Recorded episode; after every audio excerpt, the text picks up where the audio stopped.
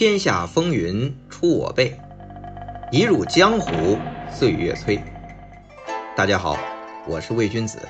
一个被香港电影改变命运的七零后。欢迎大家来喜马拉雅收听我的《香港电影风云》。五、四、三、二、一。大家好，欢迎继续收听我们《香港电影风云》的特别节目啊！我们这次继续是有几个我的好朋友啊，几个香港电影的超级影迷一起聊聊我们跟香港电影的故事啊。刚才我们是谈到这个我们喜欢的这个香港电影啊，嗯嗯那现在我们可以接着聊我们喜欢的这个导演导演啊。其实我就不用讲，好像徐克，我就先说我的答案。但是你要往下去数，真的好多。是特别多，特别多。对对对，就如果也是啊，让我数一个所谓唯一的话，也不是唯一，我就觉得两个人我是特别认可的，一个是周星驰，一个是麦当雄。嗯，有，但周星驰大家太熟了，但麦当雄，麦当雄，我是觉得他对那个边缘人物的那种刻画和人性的那种那种刻画，我觉得是给我大开眼界的。所以说，我，但他挂导演，我印象只有一部片子。嗯，就挂导演只有一片子，所以说这片子还是有一年香港做那个百大香港电影的时候，还进了前三。嗯啊，所以说嗯，我对他确实是有点那个刮目相看的一个一个状态。嗯啊，但是他跟徐克差不多的，因为虽然他挂监制，基本上都是他来主导整个作品，虽然他只有一部导演作品。因为那时候是大监制时代，嗯就其实监制才是你看日本的片子啊，其实他导演写的就是监制，监督，监监对，差不多这个意思。对，嗯嗯嗯嗯，大宁，就是前面是喜欢的，让你们说了的话，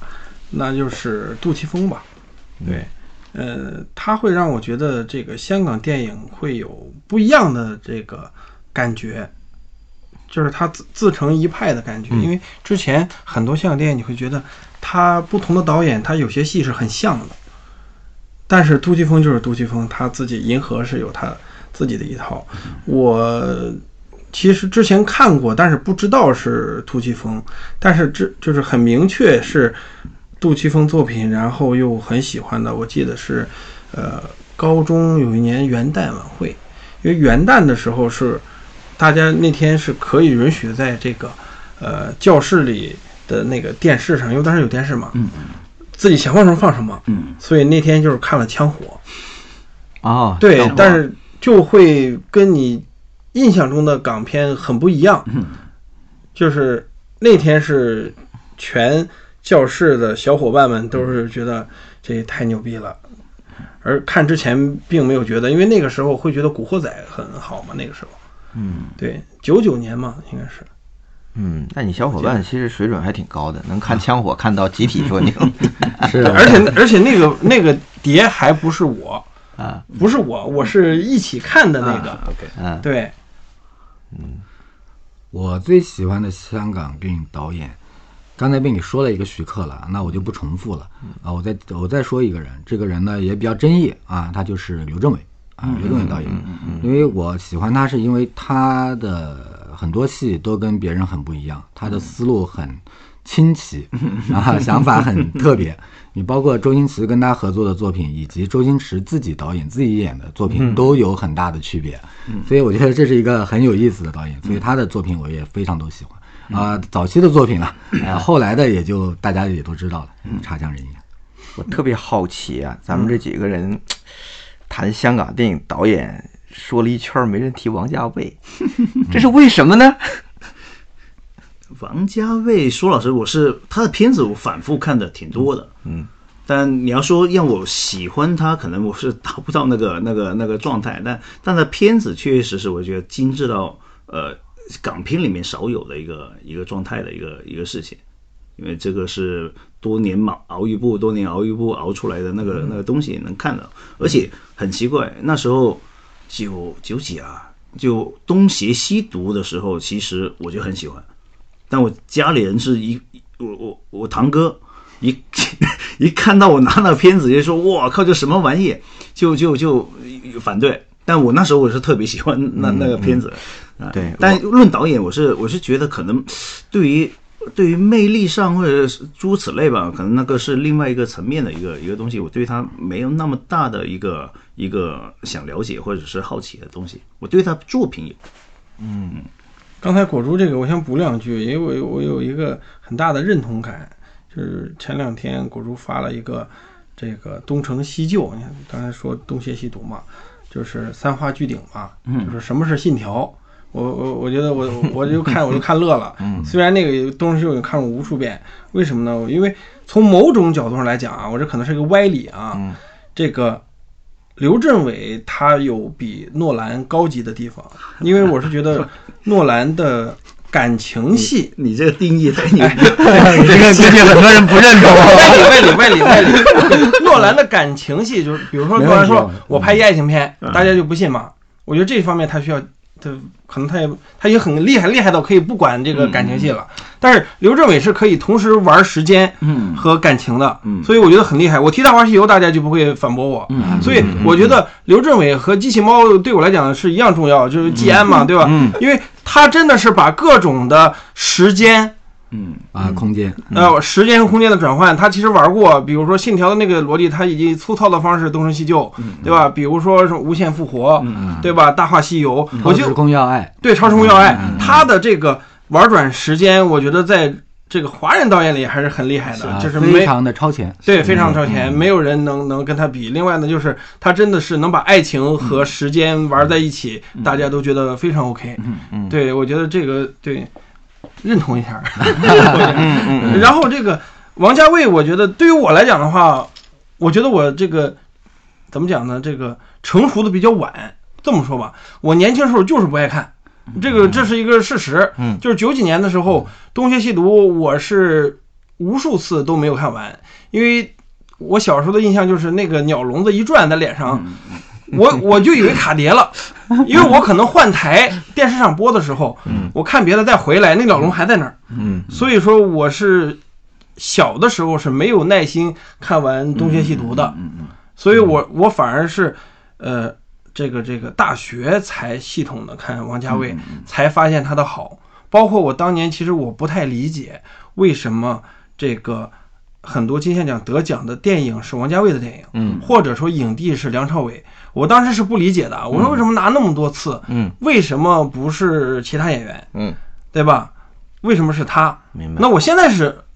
感受到了，确实厉害，这个确实梁朝伟演得好，确实这个这个这个戏本身的各方面是，我可能我现在成熟了，我成熟太晚了，其实当当年是这样的，对，其实王家卫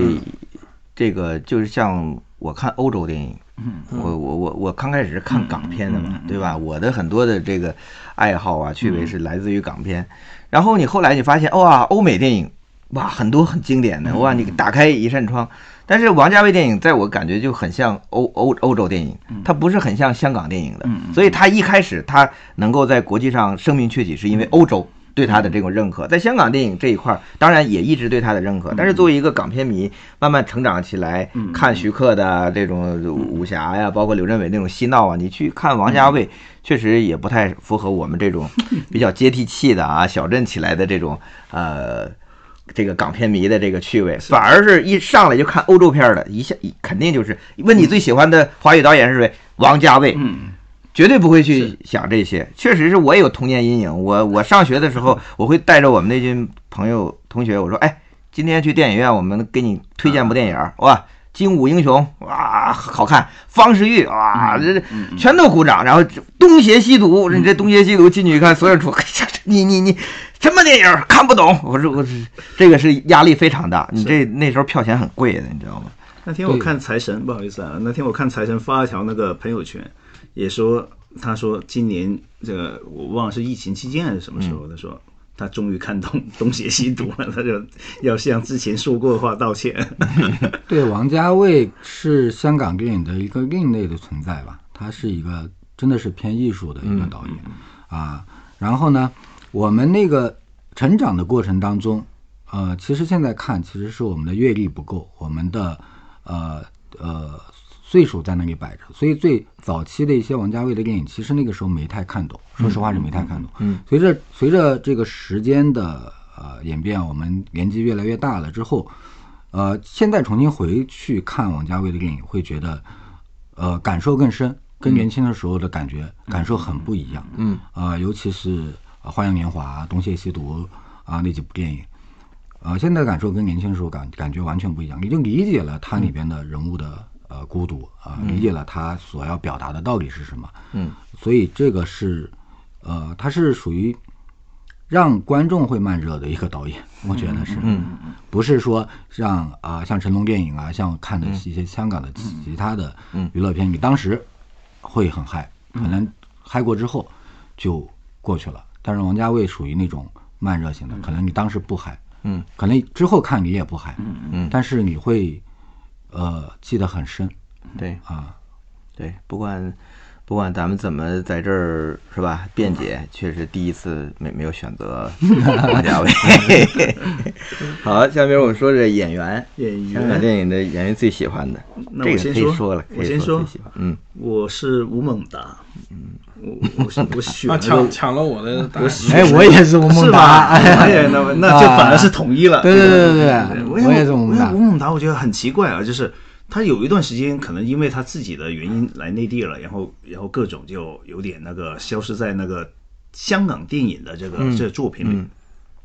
我是觉得就真的就是后来虽然虽然出了个林雪啊，但是我觉得有吴孟达和吴没有吴孟达的香港电影，那是一个那是一个标志来的。嗯在我的内内心里面来。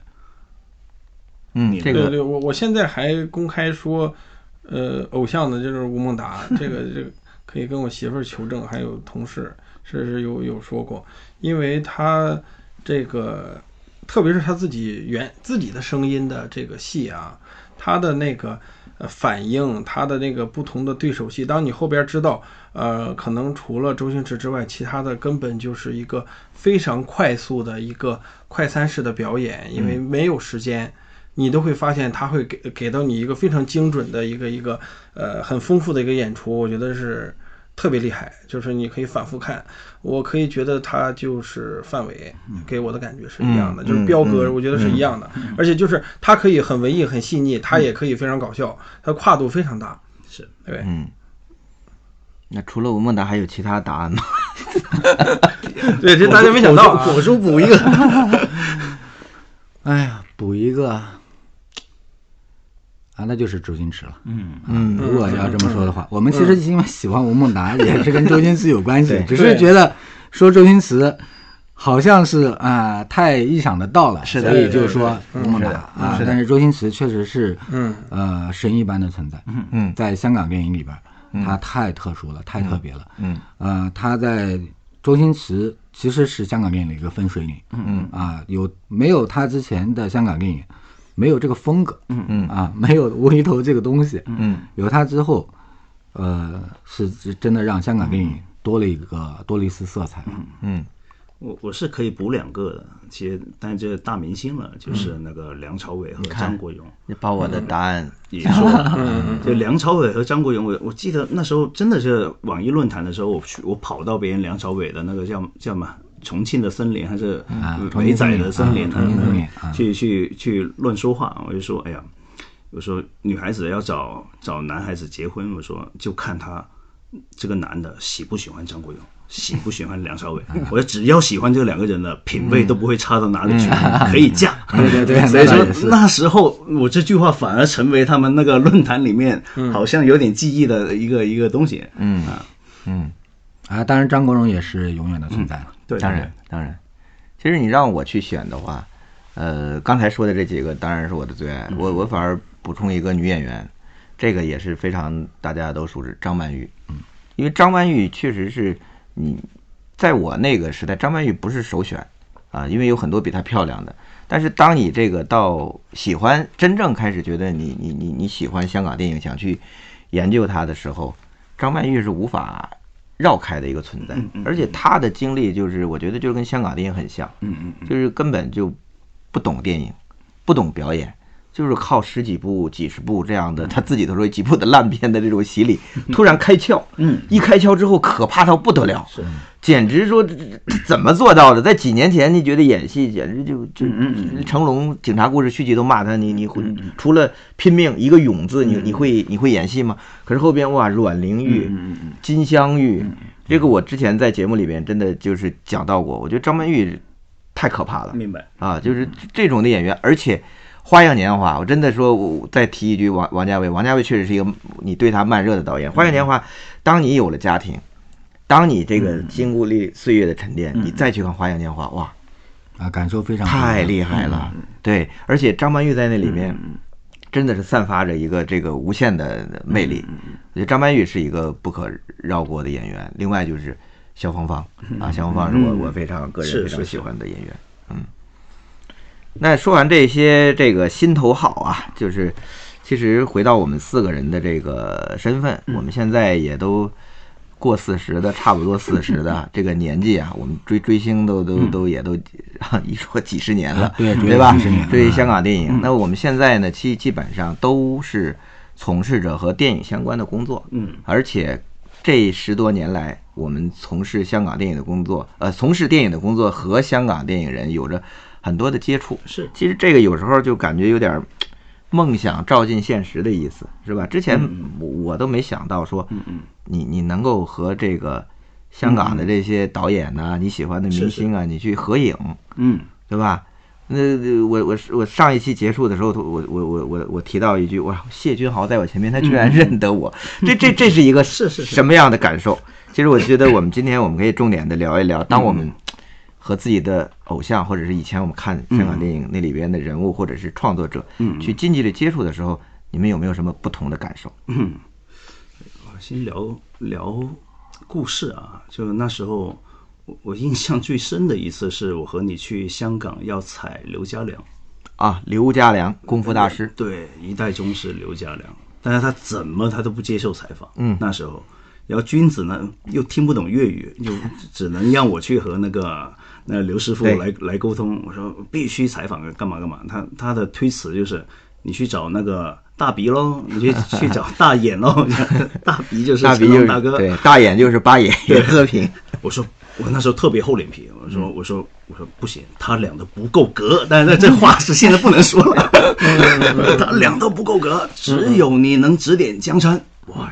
老爷子一听兴奋了，说行，在哪里？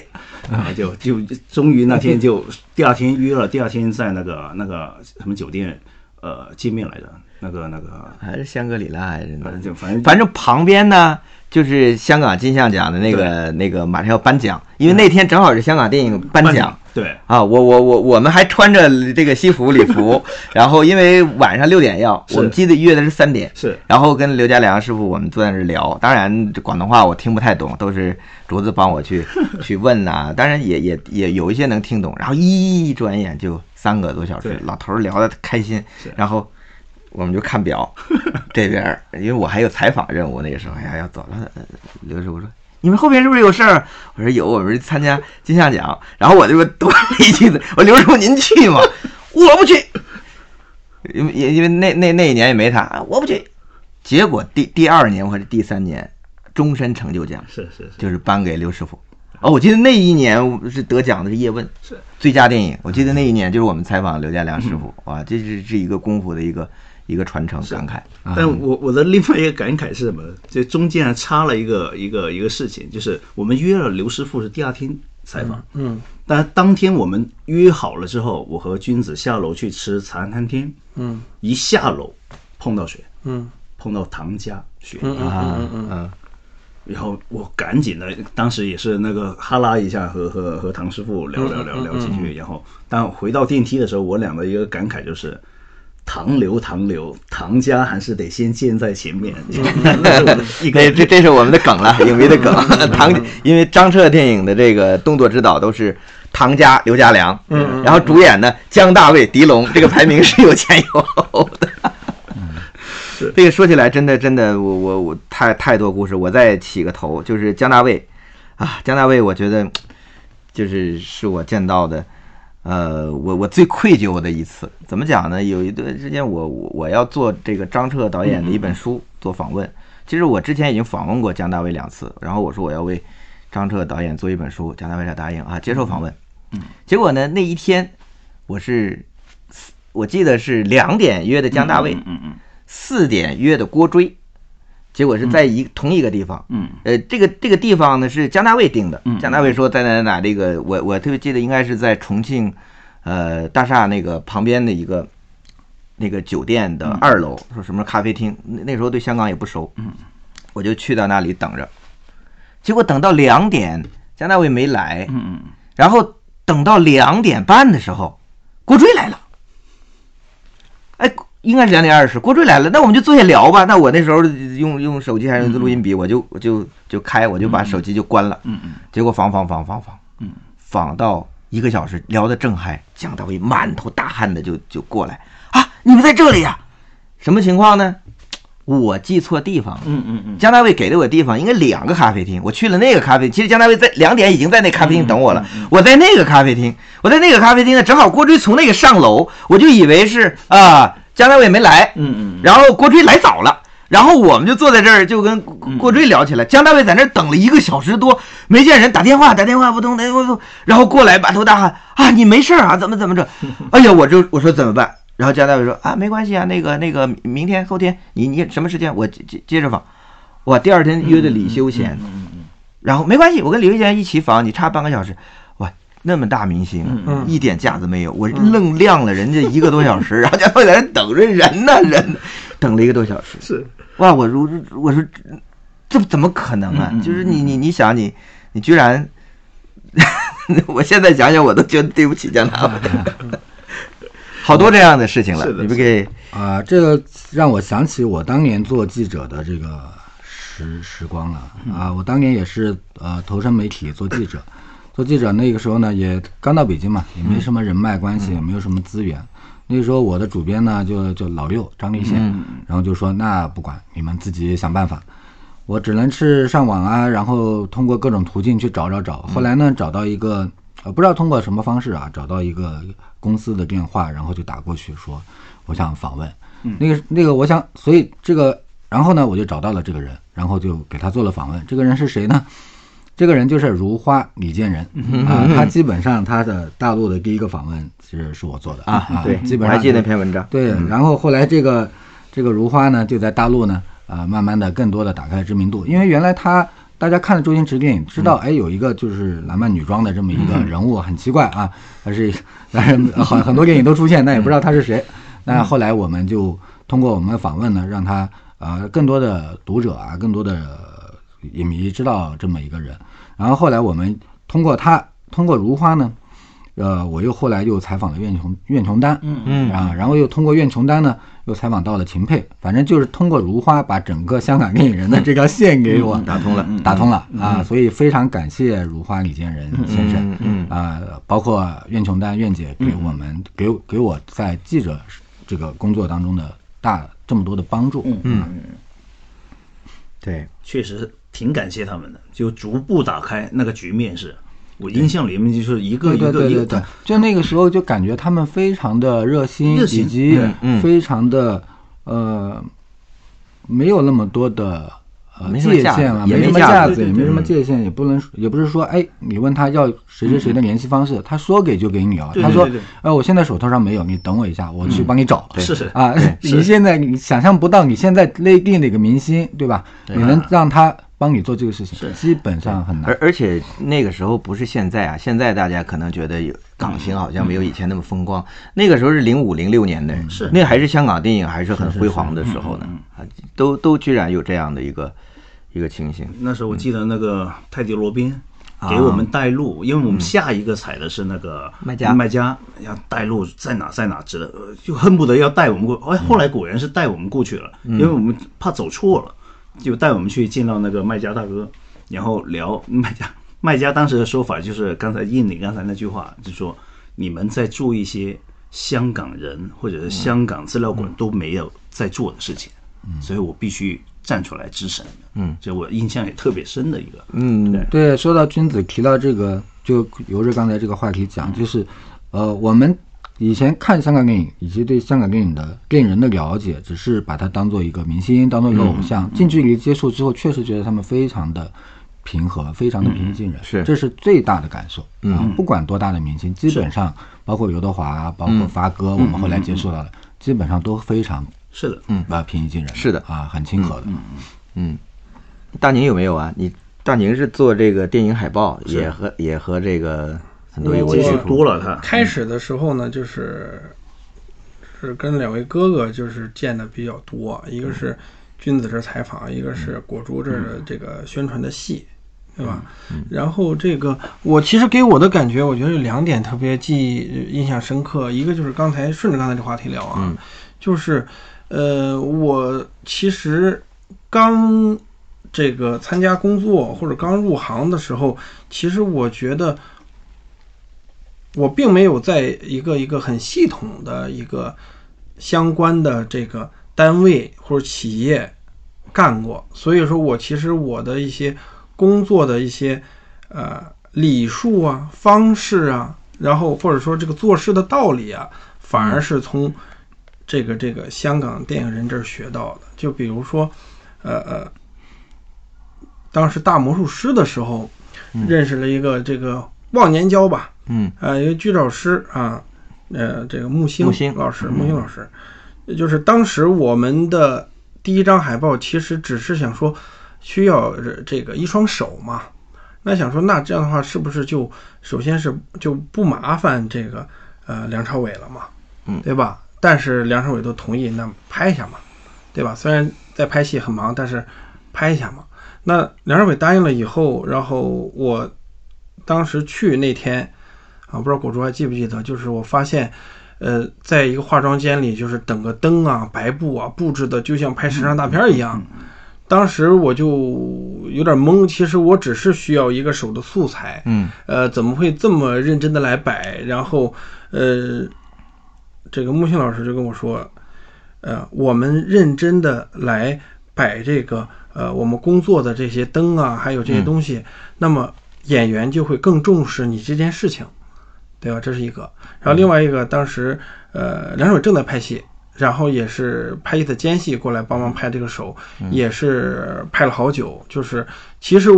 我只是一个刚入行的一个这个设计师，也没有什么作品，大家可以这么配合我的工作，这个是让我一个印象深刻。嗯，然后很多的手势啊，包括在剧组里的，就是明明是不同部门，但是如果需要帮忙的话，大家是第一反应，嗯，都不是不过脑的，嗯，就很多这种做事的方式，还有这种团队的这种感觉，其实让我印象深刻。嗯然后刚才大家举例的，呃，举的就是很多都是这种，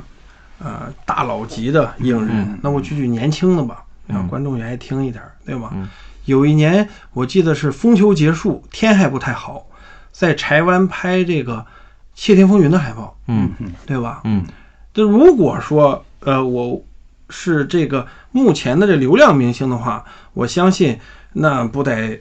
有几辆车，又有有经纪人，又又这个这个梳头，有服装自己带，对吧？然后各种各样的，然后现场肯定是每个明星有自己的休息室什么什么的。但是当时呃我们所有人都来了嘛，啊，我印象深刻的是呃比如说这个吴彦祖，嗯他就背着一个包自己来了，然后也没有带任何人，然后来了以后就是很自觉的，他有一个区域是放盒饭的嘛，就是问这给我可以拿一个嘛，对吧？然后他就吃盒饭，然后静静等待，然后他轮到他他就拍嘛，就是呃那种就是特别简单的这种工作方式，呃，这个也是让我觉得就是特别印象深刻的，对，就是。非常务实。对，说到吴彦祖，我补一个啊啊，因为我跟大家接触的也比较多对吴彦祖连续几部戏我都有合作过。是，我记得有一次啊，是《枪王之王》还是哪部戏来着？然后我们跟新浪做一个这个当时的所谓直播的活动，然后呢就呃约了吴彦祖的时间，他就说好啊，约好了之后就来。但是万万没想到的是，他那天是打车来的，嗯，也 就是说他连自己的车都没有。嗯，第二呢是他那天来是一个人来的，嗯，我问他为什么，哎，你怎么今天就一个人来了？他说他助理放假了，嗯。等于是他没放假，他身边的工作人员休假了。结果我们通是通过微博跟大家互动嘛，嗯。结果他不记得自己微博的密码，嗯。想打电话给他助理，结果他助理关关机机了，放假了嘛啊放假关机，结果那天满头大汗，一直在想，大家一直在帮他找那个密码，后来终于找到了，但是从头到尾他都没有半句埋怨，嗯说怎么样啊，从来没有过哎，所以就是。我只是举这么一个例子，其实很多的香港演员都是这样子是啊，这个就不仅仅是这个香港的这个演员呢、导演，你说大佬级的，呃，竹竹子我们知道，我们去香港的时候，当时是。呃，找杜杜琪峰导演，他就请在一个小店请我们吃饭。其实这样很多尔冬升导演也是拉着咱们去一个香港的很小的餐厅，是是。对吧？有时候访问都会在茶餐厅，经常在茶餐厅这个进行是非常正常的事情。就就你你你发现他们整体就是把自己就视为一个就是普通行业的一个分子啊，做事而已，是。就没有那种说光环。你说吴彦祖十年前、十几年前那颜值、各个这个名人气，那真是流量的巅峰算啊，顶流顶啊流流的顶顶流啊他居然的居居居然都都都是那样对吧？那我们我们接触这样，其实。反而有时候特别高兴，就是我们喜欢这些香港电影和这些人，原来哎没错的，啊，对对对，不不愧为我的偶像啊，对对对有这种对感受啊。补。充一下，周星驰也非常和蔼可亲啊，因为很我觉得有很多人对他有误解啊，嗯，嗯，可以举个例子吗？让果柱举一个例子，啊、周星驰呢是呃非常尊重工作人员的，只要你说的有道理啊，他是非常尊重的。而且当他不懂的地方，他非常尊重你的专业。嗯这个事情不是由他来判断，是由你来判断。他一旦信任一个人，就百分之百的信任。嗯啊，另外一个就是我记得你当时去片场跟他聊起一个漫画是吧？啊，对，啊，那个也很有意思，嗯让大林来说。嗯呃，就是这是周星驰跟徐克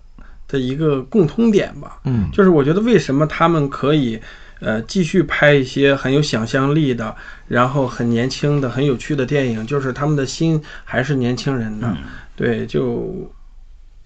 我记得就是之前所谓的见面，那只是看到而已，没有交流嘛。嗯那天是是聊到了漫画。对，因为他是漫画迷嘛，他看很多的嘛，嗯。所以说就就呃聊到最近在看什么漫画呀，哪个好像哪个不好看啊，比如说、呃都很喜欢《龙珠》嘛，对吧？那对于现在《龙珠》又又弄续集这个事情，大家也会有很多槽在吐嘛，嗯。所以还还是呃蛮有趣的。然后完事儿以后还很认真，就是说你刚才提的漫画在哪里可以看到啊？嗯。对这个呃玉皇朝啊，这个黄玉郎的那个那个那个出版社又在出啊，那个嗯《预言杀手》，日本已经拍了。两集电影了，第二集电影应该是今年上。我我我还是推荐那个蛮有趣的，非常无厘头。嗯，对。那其实我们都接触过很多我们喜欢的香港电影人，嗯，但是随之而来的就是香港电影，就是在我们那个这个青少年时代是步入辉煌期的，但是这些年来确实是，它步入了一个一个我觉得衰退，嗯嗯或者是开始在在走走，很多人认为走上一个下坡路。嗯呃，电影人的状态也随着年龄，对吧？谁都有创作巅峰，嗯呃，这个呈现变化。其实对于我我来讲，感情非常复杂的。嗯比如刚才我们说我们最喜欢的导演，嗯其实我在我以前的博客上，其中反复提到，你你要问我心中最爱的导演，第一是徐克，第二一定是刘镇伟，刘镇伟，刘镇伟，我会说三遍刘镇伟。可是现在你让我去提刘镇伟的话，呃，我就感觉跟徐克最大不同就是，哇，我我很很难喜欢他今年的电影，啊，虽然好像也都是那类喜剧，就是你你看着就是有一句话还是不许英雄见白头，就是是有点力不从心的感觉吧？对，就是你啊，当年你那么喜欢他，而且创作力爆棚，对吧？这他玩时空的那一个概念，在九十年代，我觉得啊，这真的是一个天马行空的。可是你看到一个一个一个现在的一个状态，其实心中是五味杂陈的。我想这也是我们作为港片迷。呃，需要面对的一个问题，不得不去面对。我们也不能一味的沉沉湎于过去的辉煌，嗯啊。那在这点上，大家有什么想法呢？嗯，我觉得还是个工业问题，就工业问题，因为因为其实到了到了这十来年的时候，其实整个北上就真的很明显，就所有的那个他们进来融合和教了很多，比如说那个那个董伟教了大飞，教了一堆的那个那个武术指导出来，带了很多新人出来，摄摄影指导也带了一波。结果我们中国内地现在很多的工作人员其实是是受香港导演影响。很多工作的很多工作内地的工作人员都是香港工作人员手把手教出来，的是的，这是但这波人现在在开始顶替他们的工作位置，嗯，开始抢他们的饭碗，这个是有的，嗯。但说回工业，就是说你没办法，但但就算是现在的这种大工业之下，我观察到一个东西，就是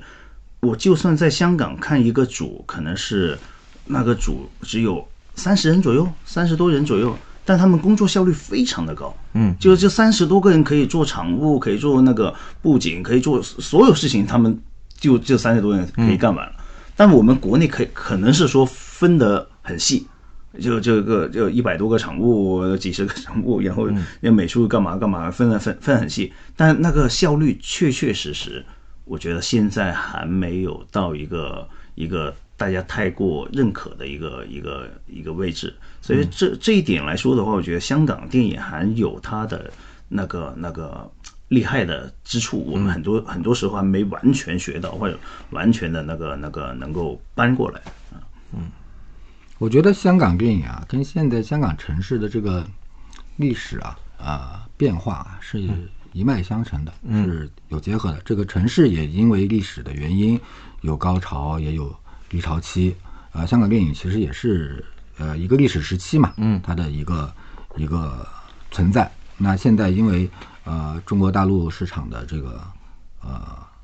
这个市场的改变啊，导致了呃更多的娱乐、更多的明星、更多的导演在呃中国大陆市场反而更比以前要好很多。嗯，所以这是一个历史趋势吧。我觉得这个就是要接受它，嗯，面对它。我我我是比较乐观一点儿的，我觉得大家都是比较乐观，但是可能有一些论调是觉得这是一个悲观的。为什么是乐观呢？我我觉得，呃，香港电影它在它最应该发光发热的时候，那个阶段它达到一个巅峰，其实已经非常厉害了。嗯怎么讲呢？因为它有的时候是一个呃历史原因，有的时候也是一个科技发展的一个社会发展的一个一个过程。嗯就本身如果说呃这个这个怎么讲呢？就是呃四九年以前的时候，那肯定是北京啊、上海是吧？是这个这个中国电影的最牛的地方。当时也是大陆的电影人和创作者，包括这个不管是这个像是这个这些京戏班啊。还有这电影公司啊、导演、演员啊，这些很厉害的，包括这个这个万氏兄弟啊，做动画片的，包括李翰祥啊、胡金铨，这都是这个这个这个大陆过去的嘛。嗯对吧？那在那个历史时期，这个这个它是在一个这么小的地方，然后大家可以把这个香港电影做到这么好，我觉得是特别的一个一个奇迹来的。嗯，然后后边它的市场拓展到这个这个亚洲或者是台湾为主的时候，它其实也是算。呃，没有浪费这个机会。那么现在既然是是这个我们这个整个大陆也好，或者整个中国的这个这个这个呃，对这个开放啊，这个这个经济的发展成为了这个主要的这个市场的话，也是香港野人也是很早的就就适应了这个这个新的一个更大的一个观众群。那在这个基础上，不仅是对国内的电影，它是电影人或电影它它是做出了一个传承也好，或者说一个呃这个发扬光大也好。另外，我是觉得呃好莱坞电影也深受影响。其实它的影响力，只是它不再是只是在香港这一个地方拍的电影了，它会变成一个一个呃全世界的一个影响力。所以我我是觉得呃不一样了，时代不一样了，包括现在互联网它都不一样了。是还有，我再补充一下啊，就是关于这个香港电影衰衰退啊，包括这个这个话已经说了，媒体已经说了有十几年了。啊，从零别说零几年，九几年都有人说九几年都有这个话九几，年就开始说了，零几年到现在啊，每年基本上都有这种话说啊，这种标题出来，叫香港电影已死了。嗯那在我看来呢，我不觉得香港电影已死。了。首先，还是有很多的香港工作人员，包括香港导演，拍出了呃依然在拍一些优秀的电影，是。包括林超贤导演，包括这个刘强导演，是。包括徐克导演，对。啊，还有很多导演还是在拍努力的拍的一些优秀的作品，包括、呃呃年年过七十的许鞍华导演，嗯，许鞍华导演，嗯，对吧？也刚刚啊马上有一个新的作品《第一炉香》，嗯，呃说出来，然后这是一方面，另外一方面，大家看到的近年国内大热的电影，嗯，哪吒，嗯，战狼二，嗯，对吧？包括《流浪地球》，是，哪部没有港片的痕迹？嗯嗯全部都是有的，嗯对对吧？你从哪吒里面能看到周星驰的痕迹，能看到徐克的痕迹，方世玉，对吧？能看到方世玉的痕迹。你从战狼里面能够看到很多香港动作片的痕迹，是吧？包括《流浪地球》，嗯，它至少它还有个吴孟达，对吧？嗯，嗯，是的。其实关于香港电影，它的整个过去、现在、未来，我我觉得，如果用我的话来总结的话，就是风水轮流转，时势造英雄。这个真的，你你你整个变化发展，综合大家的讲法，确实香港电影的开始发展，嗯是因为当时我们内地过了一大批的这个优秀的电影的专业人才，嗯就造就了他们香港电影的一个蓬勃。嗯嗯。然后哎，居然他们又传承了这个一帮新的人，在香港培育了一帮新人，这帮新人又进入到电影行业，其中就包括成龙那些学戏的，跟电影没有关系的，结结果他们改变了香港的动作电影，所以就出现了这个时势造英雄，因为他们赶上赶上了好的时候，然后他们在那里边发挥了自己的聪明才智，最后造就了香港电影的辉煌。那时隔到现在。香港电影人还是发挥着他们的这个这个影响力，嗯啊、也还是不断的这个出这些大热的作品，但是传承也是我们一定要去去面对的。是那以前就是哎内地传承到香港，嗯现在香港又把自己的这个刚才竹子说到的那些专业上的优势和这个人才上的培养培养到嗯传承到内地。我觉得这是一个风水轮流转的一个一个故事啊。对你这个个总结可以用一首歌来总形容，嗯就是沧海一声笑。对，我觉得这个确实是啊，香港电影有时候我觉得沧海一声笑能代表我们所有的心境啊。那到这里，我们今天的这个特别节目啊就差不多了啊。另外呢，我们四个呢，这个港片迷，因为喜欢香港电影，我们自己也一起玩了一部纪录片，嗯叫《龙虎舞狮》啊。这个近期也会有一些呃信息出来啊，希望大家能够关注啊。那今天就到这里啊，我就不谢谢他们几个了啊，谢谢大家 啊。好，竟然在痴痴笑笑。